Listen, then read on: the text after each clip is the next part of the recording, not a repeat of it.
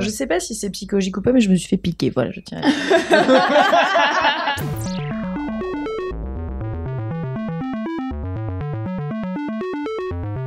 Savant sachant chercher. Un podcast Science Infuse. So I hope your podcast has passion.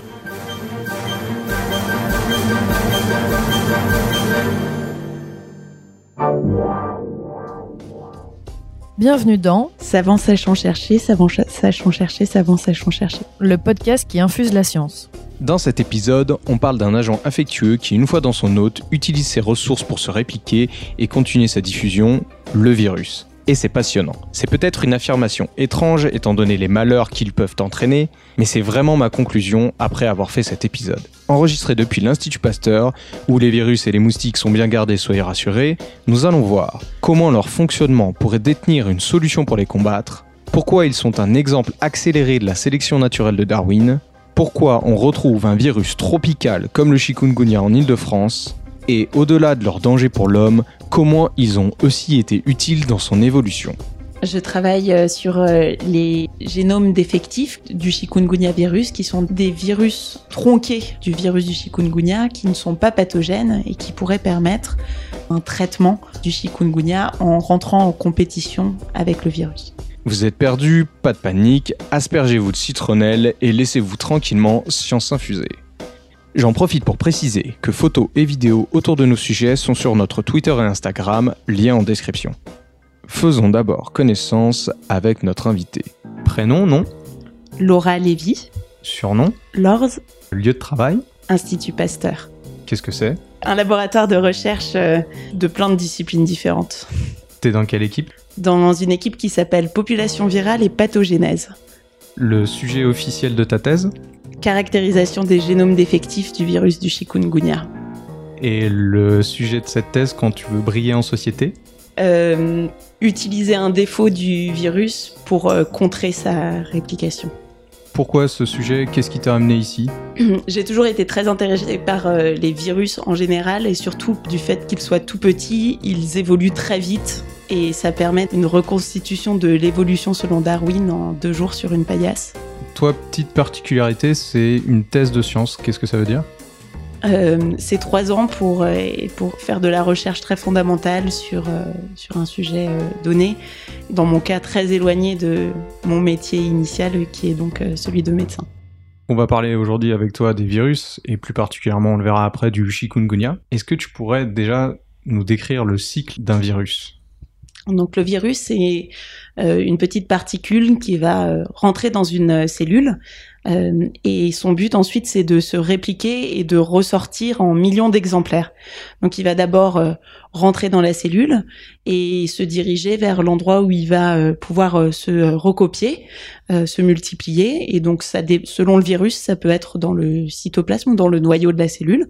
Il va donc faire à partir de son génome les protéines dont il a besoin pour se répliquer, un peu utiliser toutes les euh, ressources de la cellule dont il a besoin de nouveau pour se multiplier, produire des protéines euh, qui vont constituer euh, l'extérieur de sa particule et ressortir de la, de la cellule. Hmm. La cellule, du coup, le plus souvent, va mourir, Ouais. euh, soit parce que elle va elle-même se donner la mort, soit parce que euh, le virus va euh, faire exploser la cellule. Donc il rentre plus ou moins profondément, il utilise ce qu'il y a sur place, et... euh, Il utilise ce qu'il y a sur place et ce qu'il peut produire lui-même pour, pour tuer la cellule. Ok. Quand il reste du coup dans le cytoplasme, ça a un nom particulier? Quand il va jusqu'à l'ADN, ça a un nom particulier? Alors c'est pas exactement comme ça que ça va fonctionner, mais par contre on va différencier trois grandes familles de virus. Les virus dont euh, l'information génétique va être codée par de l'ADN, comme euh, comme les humains, comme une cellule humaine, Mhm. euh, au, par opposition aux euh, virus dont le génome va être codé par de l'ARN. Euh, donc euh, l'ARN, c'est euh, une autre forme d'information génétique euh, qu'on produit aussi dans les cellules humaines, mais qui vont être, qui vont servir plutôt à produire des protéines, à produire euh, des, des outils euh, dans les cellules humaines.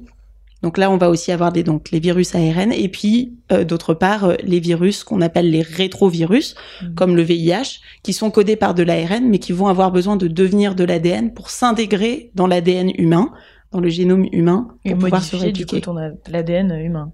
Et modifier Mm. euh, l'ADN humain. Et juste, tu peux nous donner euh, un ou deux exemples de Bien sûr. virus ADN Donc, euh, dans les virus qui sont très connus, dans les virus à ADN, il va y avoir euh, tout le virus de l'herpès.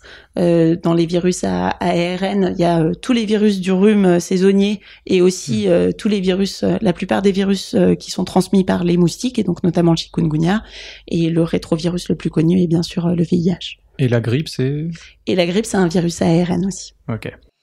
On parle souvent de différentes versions de virus, comme euh, la grippe, souvent on dit voilà, cette année c'est une différente version de virus, etc. C'est lié, euh, si je me trompe pas, à leur façon de se multiplier, comme tu nous l'as dit. Euh, Est-ce qu'on pourrait comparer le virus comme une photocopieuse de gènes? Effectivement, chaque virus va avoir besoin de se photocopier. Nous, on appelle ça se répliquer. Euh, mais effectivement, ça va être une photocopie du génome. Et donc, les virus ARN particulièrement, quand ils se photocopient, ils vont faire euh, plein d'erreurs euh, parce qu'ils ont des l'outil qu'ils utilisent pour se répliquer qu'on appelle la polymérase. Euh, cet outil-là, en fait, il a pas de, elle a pas de correction d'erreur. Euh, elle a pas de façon de vérifier qu'elle a pas fait d'erreur quand elle a photocopié. Et donc, effectivement, quand elle photocopie mal, elle va introduire des anomalies qu'on appelle des mutations dans le génome et qui vont euh, qui vont permettre de faire émerger des nouveaux mutants, des nouvelles, des nouveaux variants, Mhm. donc euh, qui vont être un petit peu différents. Et donc en fait, c'est ce qui se passe un petit peu euh, pour la grippe, c'est que en- à chaque saison, il va y avoir un variant différent qui va être responsable de l'épidémie. Donc c'est une photocopieuse, on va se dire, de basse qualité, achetée pas cher. Est-ce que c'est à la suite de ça qu'on va avoir ce qu'on appelle, ce que tu nous as dit tout à l'heure, les génomes défectifs?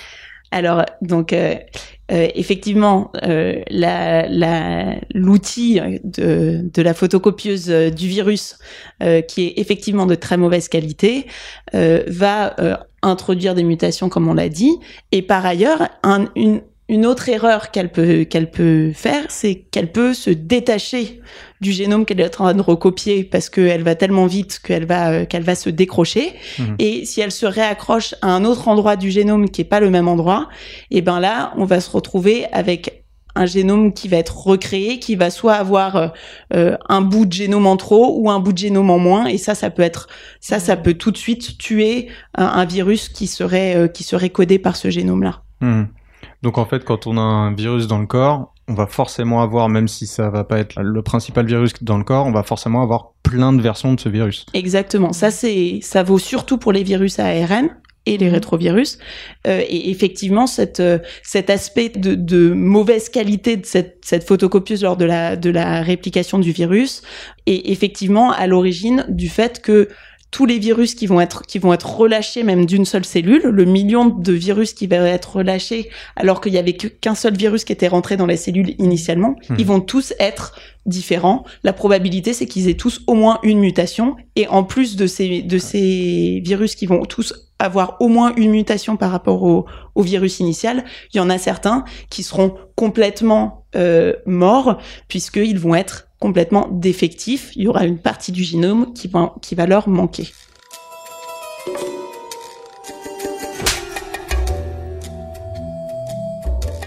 Toi, tu travailles justement sur les versions différentes du virus, dans le cas du, du chikungunya, c'est ça? Tout à fait. Donc nous, on va s'intéresser surtout à ces, ce qu'on appelle donc les génomes viraux défectifs. C'est, ça va être des génomes qui vont avoir une délétion, donc qui vont avoir un bout du génome qui va leur manquer. Et donc évidemment, s'il leur manque un bout du génome, ils vont pas être capables d'avoir, de faire une infection, un cycle Mhm. infectieux Mhm. normal s'ils sont tout seuls. De son petit nom chic, on va faire une petite rafale de questions. Pour faire connaissance avec le chikungunya. Allez, c'est parti. On l'a déjà dit, c'est un virus ARN. Le mode de transmission. Le mode de transmission classique, c'est euh, la piqûre euh, de moustique. Euh, mais on peut aussi le, se le transmettre si jamais on a un, un contact de sang à sang d'une personne infectée ou euh, au moment de l'accouchement de sang à sang de la mère au nouveau-né. Ça se retrouve où, ce virus? Actuellement, euh, il y en a en Afrique, en Asie, surtout en Asie du Sud-Est, maintenant euh, dans les Caraïbes et en Amérique euh, centrale, latine et même en Amérique du Nord euh, un petit peu. C'est un virus tropical? C'est surtout un virus tropical, mais euh, aujourd'hui, on en a quand même, il y a deux ans, on en avait en France, Métropolitaine, qui- tu veux en. France métropolitaine et en Italie. Et alors, c'est quoi les symptômes? Donc les symptômes, ça va être comme une grosse grippe, donc euh, beaucoup de fièvre, euh, mal partout, dans les muscles, dans les articulations, euh, mal, mal au crâne, un petit peu des signes digestifs, mais surtout, surtout, ce qui est caractéristique du chikungunya, c'est des douleurs aux articulations qui sont très très handicapantes et très très importantes. Est-ce que c'est mortel? Dans de rares cas, c'est mortel, mais effectivement, euh, depuis qu'on a eu euh, des grosses épidémies, on sait maintenant que il peut y avoir des formes graves, surtout chez des chez des patients qui étaient déjà fragiles euh, avant d'attraper euh, le chikungunya. Est-ce qu'aujourd'hui, il existe un traitement? D'où vient ce nom si compliqué à écrire, voire même à prononcer Donc euh, c'est un nom qui vient euh, de Tanzanie, de- du langage euh, makondé euh, local de Tanzanie, et qui veut dire qui déforme et qui fait se pencher en avant, euh, à cause des, des douleurs articulaires horribles qu'il peut infliger à ses victimes. Le virus du chikungunya, ça a été décrit pour la première fois en 1955. Et pourquoi euh, Explique-nous pourquoi on en a récemment beaucoup entendu parler. Donc effectivement, ça a été décrit en 1955. Probablement que c'est un virus qui était là depuis de très nombreuses années, juste on les décrivait On pas encore. Euh, et c'est un virus qui en 1955 a été décrit suite à une épidémie qui a eu lieu euh, en Afrique. Et donc euh, comme euh, comme jusque-là, il, il il circulait très principalement en Afrique et un petit peu en Asie du Sud-Est. Personne s'y intéressait vraiment, en tout cas pas les pays riches qui ont les, les capacités de l'étudier et euh, de décrire euh, la maladie.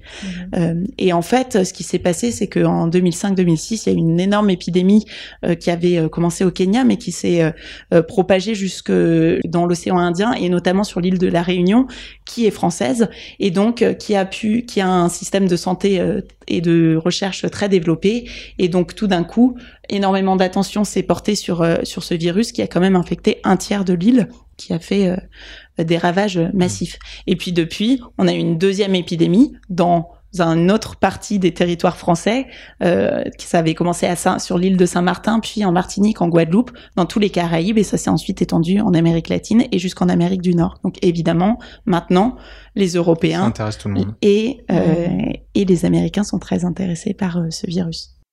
Un moustique vient de me choisir comme perchoir. Il est si magnifique. Oh, regardez, un autre. Et en voilà encore un. Oh, nuée de moustiques. Oh, mais c'est qu'ils m'apprécient. Ils effleurent ma chair du bout de leur nez. Et maintenant, ils... ils... euh, Ce que j'ai trouvé assez impressionnant, c'est que dans, dans ce labo, en fait, vous savez parfaitement euh, refabriquer le virus et ses différentes versions au gène près. Donc on comprend, ça vous permet de faire euh, plein de- d'expériences avec ces génomes défectifs. Donc une version éventuellement inoffensive du virus. Là, du coup, tout de suite, je pense à le principe d'un vaccin, activer l'immunité mais sans être dangereux. Effectivement, nous, ces génomes défectifs, bon bah, d'abord on les caractérise, on essaye de les comprendre et de les décrire parce que jusque-là ils ont été très peu décrits, mais évidemment l'idée qu'on a euh, derrière la tête, c'est de se dire qu'on va pouvoir euh, l'utiliser euh, comme un traitement qui pourrait être un traitement préventif.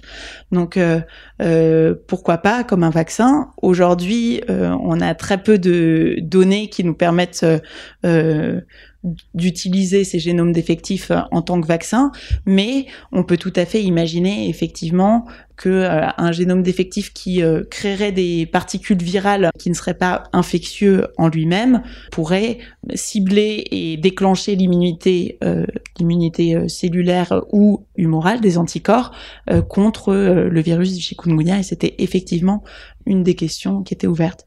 Mais aujourd'hui, la façon dont on voit les choses, c'est plutôt d'utiliser ça comme un traitement, donc comme un traitement curatif, où euh, on aurait euh, ces génomes qui, comme ils sont plus petits, ils vont pouvoir se répliquer plus vite et ils vont euh, utiliser toutes les ressources du virus euh, pour se multiplier eux-mêmes à la place de multiplier le génome Mmh. initial.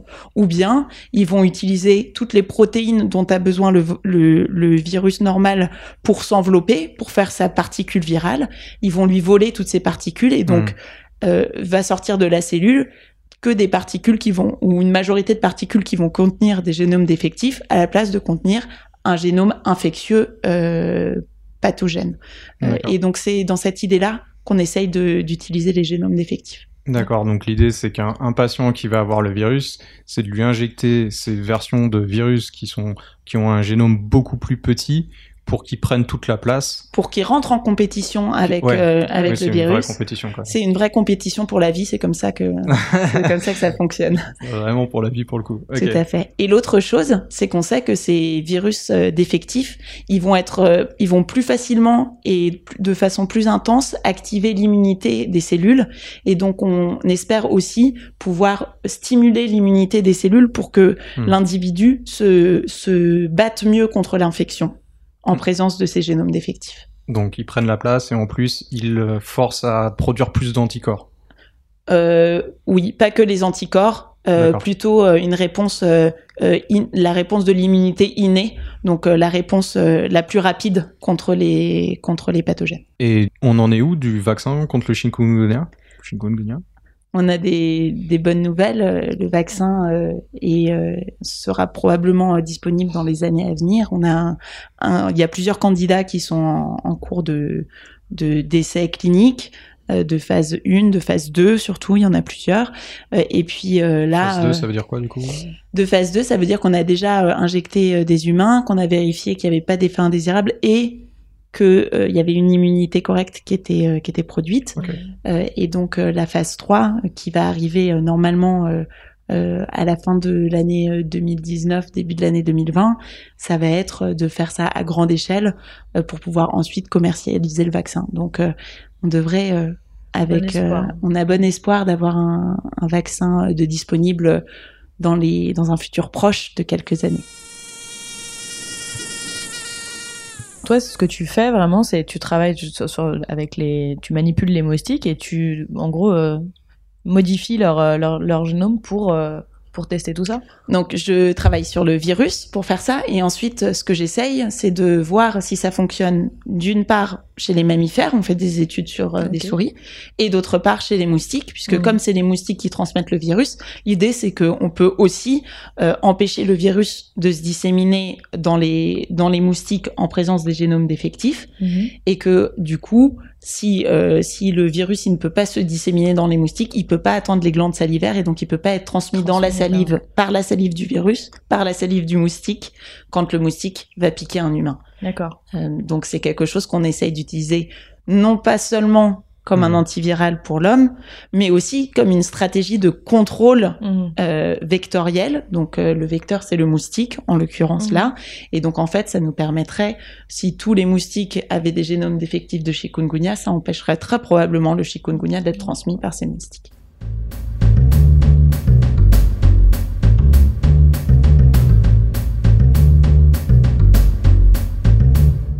Ça en est où, du coup, les, les- le traitement curatif Avec euh, le chikungunya, le traitement curatif euh, chez les mammifères, dans le modèle euh, de souris, ça ne fonctionne pas. Je Ah. n'ai pas réussi à faire ça fonctionner. Par contre, la Mhm. bonne nouvelle, c'est que c'est quand même une stratégie, comme vous l'avez compris, ce qui est pas, euh, les génomes défectifs sont pas créés que par le chikungunya, ils vont être créés par tous les virus ARN, et donc c'est une stratégie qu'on utilise aussi avec plusieurs autres euh, virus. Et dans le laboratoire, on travaille notamment sur le rhinovirus, le virus du rhume, ou le virus Zika, dont on a aussi beaucoup entendu parler Mhm. euh, un peu en même temps que le chikungunya. Euh, et pour la grippe aussi, on arrive à empêcher le virus de se répliquer euh, dans, euh, dans la souris. Et c'est une piste de recherche euh, C'est une- assez jeune, c'est ça? C'est une piste de recherche effectivement qui est, qui est assez jeune et euh, en fait depuis euh, peut-être maintenant euh, 3-4 ans, il y a énormément d'équipes qui se sont mises à travailler dessus alors que personne ne travaillait dessus depuis euh, des années et des années. Effectivement, donc il y a plein plein de choses qui vont sortir euh, très rapidement. Youhou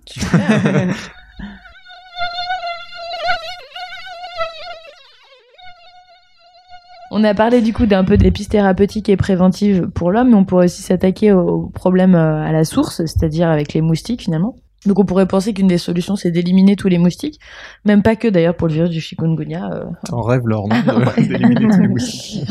un monde rêvé sans moustiques. le problème du monde rêvé sans moustiques, c'est que si on enlève les moustiques, ça libère ce qu'on appelle une niche écologique. Mhm. Euh, et que qu'un autre insecte, probablement un autre moustique, juste d'une autre espèce, Merde. va remplir immédiatement avec potentiellement d'autres pathogènes qu'il va transmettre. Donc par exemple, évidemment, euh, le moustique, ça transmet le paludisme. Si on pouvait se, se débarrasser de, Ouais, ouais. de tous les moustiques qui transmettent le paludisme, on serait, on serait très content. Mais si on enlève euh, ces moustiques-là, peut-être que c'est les moustiques du chikungunya qui vont débarquer. Et je suis pas sûre qu'on soit ravis de ça non plus. Alors, euh, question très naïve, euh, mais que faire pour éviter de se faire piquer par... euh, si en plus tu dis qu'il y en a maintenant dans le sud de la France et en Italie? Euh, oui, effectivement, maintenant le moustique tigre euh, avance dans nos contrées plus tempérées et c'est déjà installé dans le sud de la France, mais aussi en Île-de-France. Je suis un désolée. hier. Et donc euh, effectivement, euh, ils sont là et euh, ils ne vont pas disparaître puisque les températures ne vont pas baisser et qu'ils sont résistants à plein de choses. Donc c'est sûr qu'ils vont s'installer chez nous. Pour éviter à l'échelle individuelle, il n'y a rien d'autre à faire que de mettre des vêtements couvrants qui sentent le répulsif pour moustiques. Et quand vraiment on a des épidémies, on peut effectivement bombarder tous les, les lieux de, ré- de reproduction des moustiques d'insecticides pour essayer Mhm. de, Mhm. de diminuer leur population, mais ils, seraient, mais ils se multiplient tellement vite que c'est euh, vite peine perdue. Euh, certaines, euh, certains axes de recherche en fait sont euh, s'orientent vers euh, des moustiques qui seraient soit modifiés génétiquement euh, pour Mhm. ne plus être Ah ouais, capables d'être infectés et de transmettre des maladies, soit infectés euh, par euh, des bactéries, notamment la bactérie Wolbachia, qui est une bactérie qui est une bactérie d'insectes, hein, mais qui les empêche, c'est pareil, qui les rend réfractaires à l'infection par plein, plein de, plein de virus. Il y a, il y a déjà des stratégies et qui les rend, et qui, non seulement ça les rend réfractaires à l'infection, mais ça les rend aussi stériles et donc du coup ils vont se reproduire moins. Ah ouais. Et donc il y a, euh, il y a comme ça des lâchers de moustiques euh, infectés par Wolbachia qui sont déjà euh, réalisés et qui, a- qui ont déjà été testés. Ça présente aussi un risque de lâcher dans la nature des choses qu'on qu'on maîtrise Bah, pas trop. mais- ouais, c'est pour ça que les virus trans- les moustiques transgéniques, on les a pas encore relâchés dans la nature, mais par contre les moustiques infectés par Wolbachia, qui est une bactérie du moustique qui a été Mm. trouvée dans la Ouais. nature, ça, Mm. ça a été fait. J'ai un moustique dans ma combinaison. Oh mon dieu. Il faut le L'oxygène, augmentez l'oxygène. Ça va le tuer. On va aborder un peu un aspect euh, évolutif euh, du virus, un peu comme tu nous disais au tout début, que c'est euh, c'est quelque chose qui évolue très vite et donc qui est très rattaché à, à Darwin, la sélection naturelle, etc. Comme ça, quand on connaît pas trop, on a l'impression qu'il y a une réelle stratégie du virus pour pouvoir se répliquer et infester le maximum de personnes. Mais derrière ça, il y a juste du coup la sélection naturelle, c'est ça le... Ouais, je pense que l'intelligence du virus, en fait, euh, elle est probablement euh, nulle. En fait, euh, c'est juste que il se réplique tellement vite, il a la capacité de faire tellement de choses différentes Mhm. que ne vont survivre que les particules qui vont être, euh, qui vont avoir un avantage à un moment donné.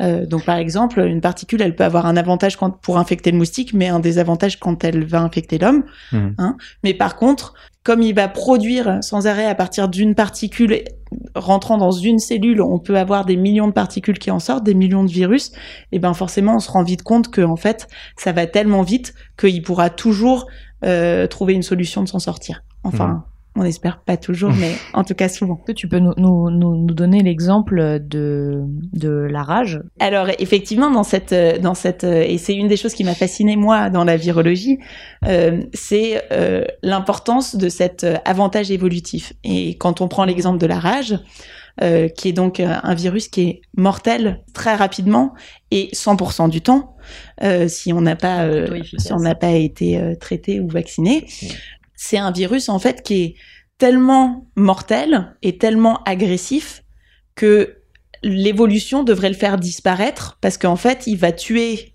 son hôte, sa victime, avant de Hmm. pouvoir être transmis à la prochaine victime. Hmm. Et donc, une des choses qui est fascinante quand on pense à la rage, c'est que en fait, la rage, ça va infecter euh, les cellules neurologiques, et donc ça va, ça va remonter jusqu'au cerveau, et ça infecte préférentiellement des régions qui sont des régions de la peur et de l'agressivité. Et donc, en fait, ça va rendre les, euh, les mammifères infectés par la rage agressifs. Mm. Et ça va les pousser à aller, notamment pour les chiens, les renards, les rongeurs, ça va les pousser à aller mordre Mhm. leurs congénères Hmm. ou les humains, euh, et donc euh, à infecter la prochaine victime, victime avant De mourir. que la première ne meure. Ouais.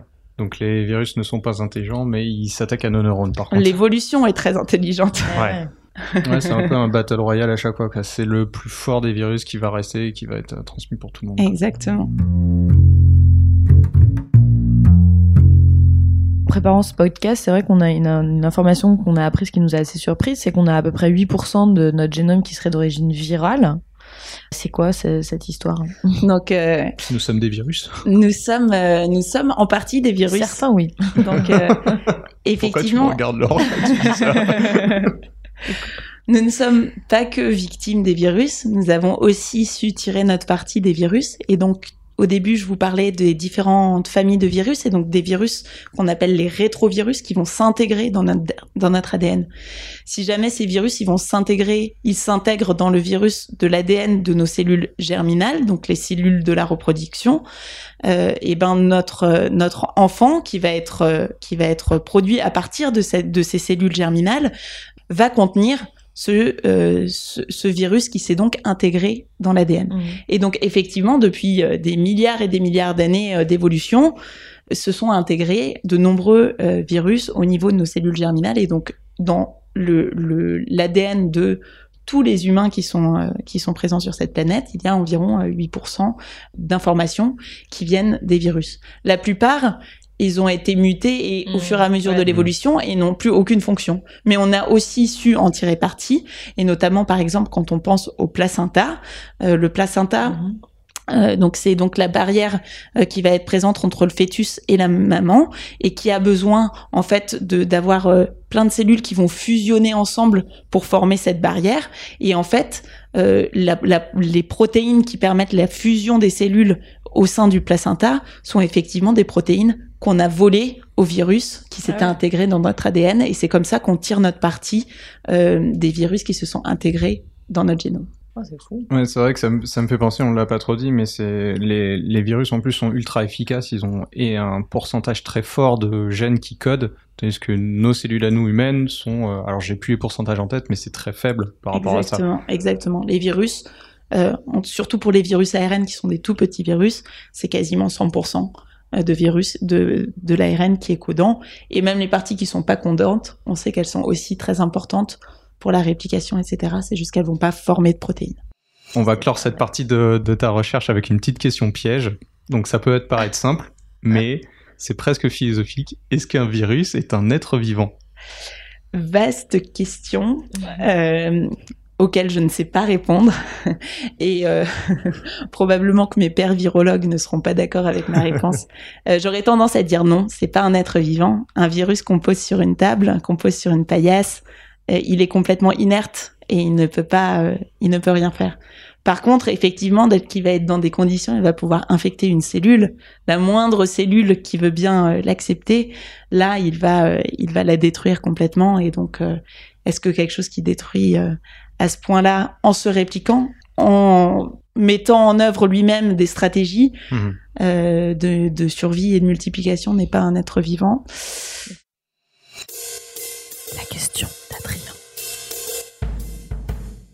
L'idée, c'est euh, comment ça se passe en, concrètement? Est-ce que vous simulez sur ordinateur des génomes qui devraient euh, donner quelque chose et ensuite vous le testez en réel, ou est-ce que euh, c'est directement euh, des génomes que vous récupérez euh Donc, comment est-ce qu'on sélectionne les génomes défectifs Euh, Il y a plusieurs euh, techniques.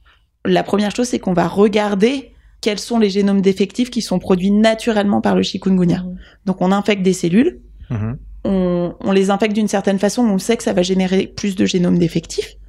Euh, et ensuite, on va séquencer tous ces génomes. Donc, euh, tous- les virus qui vont être extraits de, de- de nos cellules, on va les séquencer, Mhm. euh, regarder exactement quels sont les ARN qui sont codés et donc quels sont les génomes défectifs qui sont présents. Et ceux qui vont être présents dans tous les types de cellules ou ceux qui vont être gardés entre les différents euh, passages de cellules qu'on va faire, c'est ceux-là qui vont nous intéresser parce qu'on est, on pense que c'est eux qui vont être Hmm. le plus euh, capables de d'être efficaces en termes de d'interférence et de compétition avec le virus. Ouais.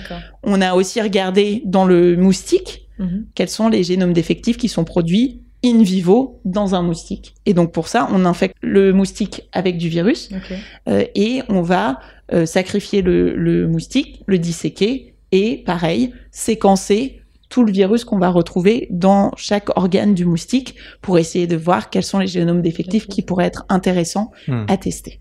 Oui, parce que même si vous en trouviez un super, il sera peut-être éliminé. Enfin, ce sera pas le... Il faut en trouver un qui vaille le coup de travailler dessus, qui soit hyper compétitif. euh. Exactement. On peut toujours en créer. C'est Ouais. très facile d'imaginer et de façon aléatoire de dire qu'on va supprimer les 1000, euh, les 1000 premiers nucléotides ou Ouais, les c'est 1000 ça. derniers. Euh, mais euh, en l'occurrence, nous, notre approche, elle va être, euh, euh, elle va être plus de dire qu'il faut aussi que ce soit quelque chose qui va être répliqué favorablement Ouais, par le par le virus pour que ce soit encore plus euh, pertinent en termes de compétition avec le virus. La question de l'or. Par rapport au changement climatique, le fait du coup qu'il va y avoir des migrations de, on peut parler de ça comme ça, des migrations de moustiques et que potentiellement, déjà dans le sud de la France, il y a déjà des moustiques tigres, euh, puis pas qu'en France évidemment. Est-ce que bientôt il y aura des serpents au fond de... Est-ce que bientôt il y aura des serpents au fond de nos lits? C'est pour dire que ça va devenir un climat tropical. Donc euh, ces changements climatiques, bien sûr, qui favorisent, c'est pas que ça en fait, c'est la mondialisation en général, Eh oui. le transport, les échanges commerciaux, les mouvements de population. Et donc en fait, on sait que les moustiques tigres qu'on ramène en France, notamment euh, euh, en, en Europe d'ailleurs, qu'on ramène Ouais. en Europe, Mhm. euh, ils viennent euh, par exemple du commerce de pneus Ah oui, parce que les, les moustiques adorent euh, se mettre dans l'eau stagnante qui reste dans les pneus et se reproduire et pondre leurs œufs à cet endroit-là, mais aussi dans des dans les bambous, les petits bambous qu'on va acheter chez Ikea là, Mhm. et qui sont pleins, en fait, qui sont dans des dans des petits conteneurs d'eau et qui sont pleins de d'œufs de moustiques et c'est comme ça que la Hollande s'est fait euh, envahir par des moustiques tigres. Alors eux, ils ont une, une politique très agressive, ils les ont tous tués et donc euh, ils ne se sont pas installés. Mais ce sera pour la prochaine fois, c'est bien sûr. Les moustiques arrivent par le commerce, par la mondialisation, par le transport d'humains et le fait que les températures montent et, et rendent des, des régions qui n'étaient pas forcément euh, euh, agréables pour eux jusque-là et qui deviennent hospitalières aujourd'hui. euh, c'est sûr que les moustiques, ils s'installent et nous, on en a dans le sud de la France, mais on en a aussi en Île-de-France et ils sont bien installés. Hmm. Le génie de Si j'étais un, génie et que tu avais un vœu à faire pour euh, pouvoir faire avancer ta recherche, ce serait quoi? Euh, euh, donc pour mon sujet de recherche en particulier, moi j'aimerais beaucoup qu'on ait déjà le, vaccin disponible pour qu'on puisse travailler en, laboratoire de niveau 2 et ne pas être enfermé dans des pièces avec des grosses cagoules, des masques, des surgants, des surchaussures, des des lunettes qui rendent le travail plus fastidieux et beaucoup plus cher aussi. Hmm.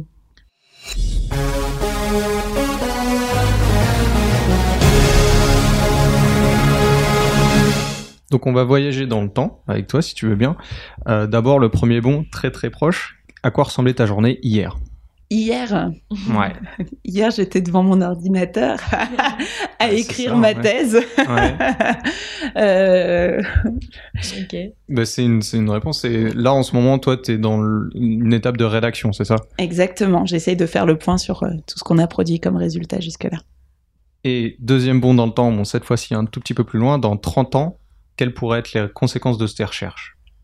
Éventuellement dans la vie quotidienne, etc. Bah, du coup, moi, euh, dans 30 ans, j'espère vraiment qu'on aura un traitement euh, contre le chikungunya. Et euh, étant donné que le vaccin euh, n'est pas loin de d'être accessible sur le marché, je pense. Mhm. J'espère vraiment que ce sera quelque chose qui va changer la vie de la recherche, ne serait-ce que pour travailler dans des conditions plus faciles, puisque les, les chercheurs pourront être vaccinés, et que la population surtout pourra être protégée. Donc, euh, Ouais. euh, ça, ça rendra les choses. Et puis ensuite, euh, moi, je pense vraiment que on va arriver à ces stratégies de contrôle du vecteur et du moustique, et de peut-être pas, en- je pense pas qu'on soit encore prêt, même dans 30 ans, aux moustiques transgéniques, mais je pense que on a quand même des capacités de libérer des moustiques dans la nature qui soient réfractaires à certaines infections, et j'espère que ça, ça pourra aider effectivement en termes de diminution de, de l'impact de ces maladies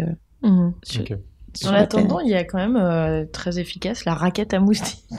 Tout à fait. La raquette électrique. La raquette électrique, je vous, je vous euh, déconseille de, de toucher la raquette avec le doigt, ça fait mal.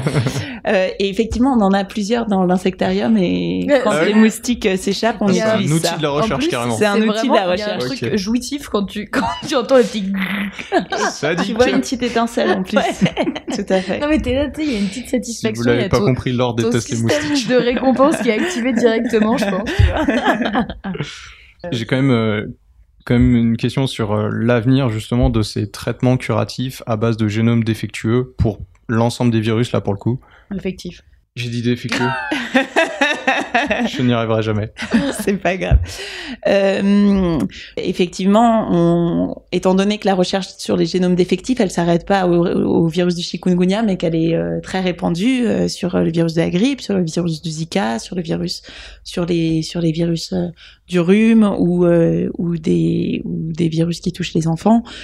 On espère effectivement que pour certains au moins de ces pathogènes, on puisse avoir des des traitements qui soient efficaces euh, chez les humains et donc euh, et donc chez les mammifères et c'est effectivement certaines pistes de recherche euh, notamment euh, pour le virus de la grippe sont déjà publiées et montrent qu'on peut on peut se protéger de l'infection grâce à la présence de génomes défectifs et c'est euh, ce sur quoi on semble s'orienter sur plusieurs types euh, de virus. Donc une nouvelle stratégie pour se défendre. Quoi. Exactement. Un nouvel outil Un nouvel dans outil. notre éventail thérapeutique. Est-ce que tu aurais une anecdote un peu amusante euh, à nous raconter? Sur le coup, c'était pas très amusant, mais donc comme euh, je l'ai déjà dit, le chikungunya c'est un pathogène qu'on manipule dans un laboratoire euh, de niveau 3 euh, et donc et donc un niveau 3 ça veut dire une un laboratoire qui est protégé, dans lequel on entre que quand on a des accès, euh, pour lesquels on a besoin de combinaisons de protection, de masques, de lunettes, de, paires de gants, etc. Et euh, pour lequel euh, on ne peut pas, il y a plusieurs sas d'entrée et on ne peut pas sortir s'il y a des s'il y a des soucis de, pression et des anomalies de ce type. Et donc un jour j'étais en train de travailler dans ce laboratoire. Euh, Heureusement pas toute seule et donc euh, évidemment il y a eu une coupure de courant qui a mis à zéro les pressions euh, du laboratoire, ce qui était sans conséquence pour nous à l'intérieur, Mhm. mais ce qui nous empêchait de sortir euh, Ouais. du euh, Ah. du laboratoire et ce qui nous a laissé coincés euh, euh, quelques euh, quelques dizaines de minutes, presque une heure euh, dans le dans le laboratoire, avec en plus malheureusement la clim qui avait été coupée par la coupure de courant. et vu la quantité de des appareils qu'on a, la température monte très vite et dans les combinaisons, il commençait à faire un petit peu chaud. Mais mais Ah ouais. tout allait bien, nous avons pu sortir euh, sans problème après que les pressions soient euh, revenues à la normale. Oh, mais j'adore l'abstrait. Mais j'adore l'abstrait Est-ce que tu peux nous dire quelque chose qui t'a fait aimer la science, une référence culturelle autour de la science, un livre, euh, un film, une expo, un podcast euh une euh, petite BD euh, qui est aussi utilisée pour faire des, des petites séries sur RT qui s'appelle euh, Tu mourras moins bête de Marion Montagne et qui est non seulement très drôle, mais en Ouais. plus euh, très intéressant et, et euh, très bien fait en termes de vulgarisation euh, scientifique. Je me joins à ce conseil, ouais. c'est top. Donc merci Laura de nous avoir accueillis dans tes locaux. Euh, tu, en plus tu nous as fait visiter les labos et tout et on n'a même pas eu peur, même pas vu de moustique. Donc euh, merci. merci beaucoup Avec pour ton accueil. Si vous avez aimé ce podcast, le meilleur moyen de nous soutenir est de mettre 5 étoiles sur iTunes et des commentaires. N'oubliez pas de vous abonner sur votre appli de podcast préféré, Deezer et Spotify inclus. Et bien sûr, partagez et parlez-en autour de vous sans modération. Retrouvez-nous sur Instagram, Twitter et notre site scienceinfuse.cool. Pour aller plus loin sur le sujet du jour, vous trouverez des informations complémentaires en description de ce podcast. J'ai une citation de Marie Curie pour être un petit peu féministe. Euh, dans la vie, rien n'est à craindre, tout est à comprendre.